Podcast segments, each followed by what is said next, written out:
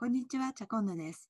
この番組は、カズマ和代さんを崇拝するチャコンヌが、自分の好きを語るをテーマに、徹底的にマニアックな話や人生を豊かにする知識をお伝えするチャンネルです。ということで、今日はオンラインサロンについてお話ししていきたいと思います。皆さん、オンラインサロン入っていたりとか入ったことありますか？まだまだやはりあの、まあ、名前ぐらい聞くようになったかとは思うんですけれども、そこまで入ってる方多いっていう感じではないのがオンラインサロンなのかなというふうに思っています。で、どうしても今、あの、コロナショックで、あの、こう、家にこもりがちな中、こう、どうしてもこう、人とのつな、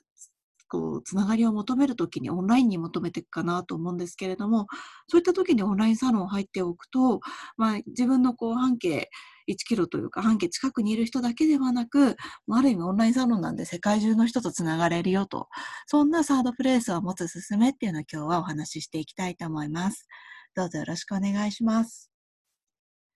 ということで、あの、オンラインサロンって皆さんご存知でしょうか？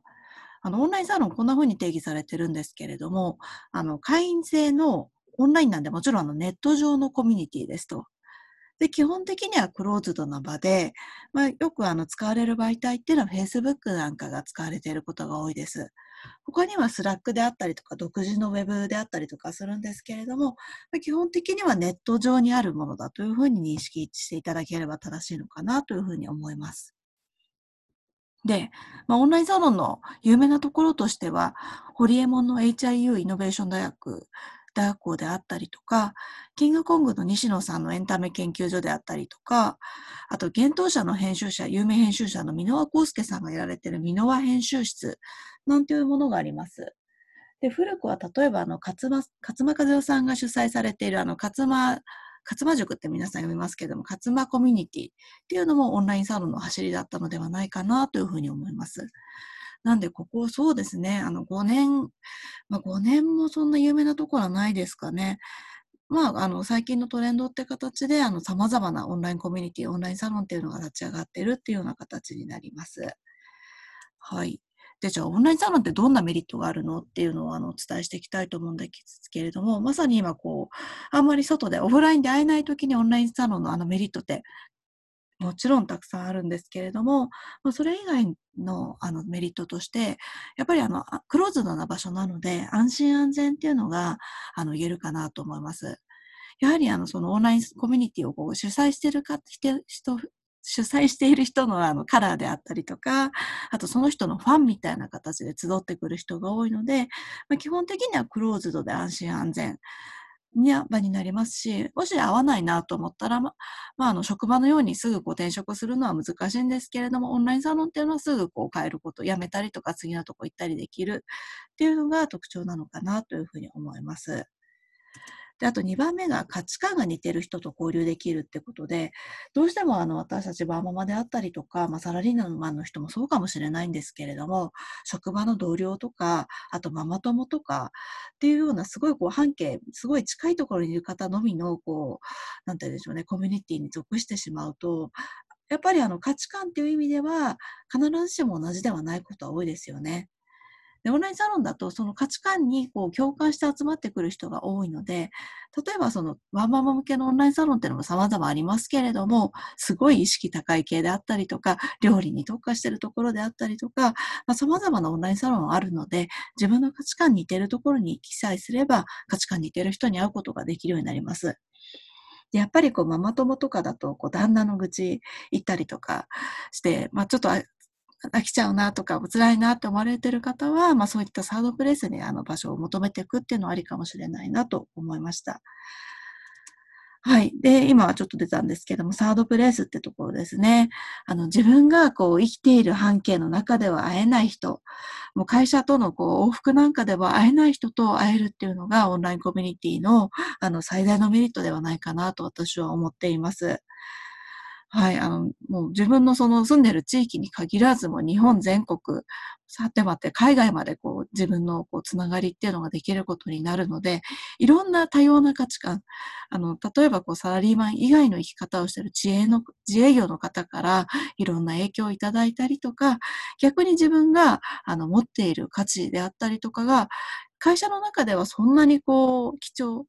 なんだろう、価値があるものと思われてなかった才能が違う場所に行くとすごい才能としてもてはやされたりとか、自分のこう自己肯定感っていうのもアップできるっていう、そんな可能性を膨ら含んでいるのがオンラインサロンなのではないかなと思います。はい。で、私の、私も、えっ、と、3つぐらいオンラインサロン、有料のものと無料のもの含めて入ってるんですけれども、あの、やっぱり、あの、良かったこととしては、まあ、サードプレイスで自分の才能っていうのを、こう、なんていうんですかね、あの、探すことができたっていうようなところが結構大きいのではないかなというふうに思っています。で、やっぱりあの立場の違う方から見ると、私に私は当たり前だと思っていたことがその方にとって当たり前ではなかったりとか、もちろんその逆もありきで、え、それすごいってことを思ってる人がこうゴロゴロいたりとか、そういうところからものすごい刺激をいただいたりとかしていますし、まあ、そういうあのいろんな人脈が広がっていくんですよね。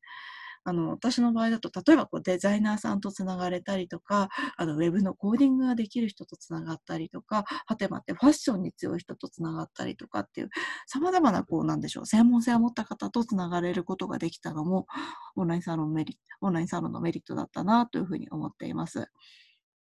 で、そういったあの多様な人々のこう考えに触れられることによって、自分のこう価値観だったりとか、なんだろう、考え方っていうのもすごくアップデートできるんですよね。なんで、こう自分のこう小さな頭で考えるよりか、いろんな人のこう頭とか知識、ノウハウをこう貸していただきながら、あの自分をアップデートできる場、それがあのオンラインサロンなのではないかなというふうに思っています。でもちろんあのオンラインサロンいいことばかりではなくてデメリットもあるかなと思ってるので、そこはあの公平にお伝えしていかないと思うんですけれども、もちろんあのオンラインサロン、やっぱり良質なコミュニティ、あの無料なところで良質なコミュニティももちろんあるんですけれども、まあ、基本的には有料なところが多いですね。あの、西野昭弘さんのあのエンタメ研究所が1000円って結構お手軽な値段なんですけれども、堀江さんのところだと1万円超えだったりとか、まあ、そのオンラインコミュニティ、オンラインサロンのあの特色によって、え、ー、と、金額っていうのは変わってくるかなと思います。そして、オンラインサロン入っただけでは、もう誰も話しかけてきてくれないんですね。あの、もちろん自己紹介とかする、オンラインで自己紹介とかして、そこでちょっと誤解を弾むこともあるかもしれないんですけれども、基本的には自分から積極的に取りに行かないといけないっていうような形になってます。私もあるオンラインコミュニティでは、もう1年間ぐらい、あの、会費5000円ぐらい払ってるコミュニティだったんですけれども、1年ぐらいロム線をしてまして、もうこれじゃいけないと思って、1年発起してこう自分で情報を取るようになったら、ものすごいこう人脈も広がったし、すごくあの知的な好奇心に溢れたサロンだったので、なんでもっと早くこう自分から行かなかったんだろうっていう、ちょっと躊躇するところもありました。はい。そして最大の、まあ、デメリットと言えるのが、どうしてもこれですね、あのネット付けになってしまう危険性っていうのがあります。自分の時間ってやっぱり有限なので、自分のリソースをどこに割り振るのかっていうのは考えていきたいですよね。でやっぱりこう、オンラインサロン、もちろんあの、受動的、あの、能動的にあの行くこともできるし、受動的になることもできるって、自分でこう、采配があの決めやすいっていうのも、オンラインサロン、サロンの、まあ、デメリットでもあり、メリットでもある。そんな風に言えるのではないかなと思ってます。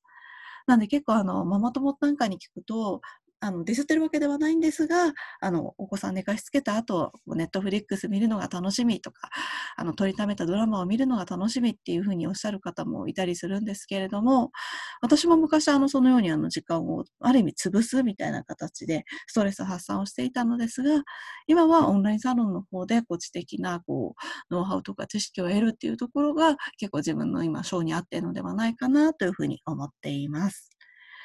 ということで、このチャンネルではこのようなあの様々な情報であったりとか、有益なノウハウっていうのを発信していきたいと思っていますので、ぜひチャンネル登録をお願いします。それでは、えっ、ー、と、オンラインサロンについて、今日はチャコンヌがお伝えしました。ではではでは。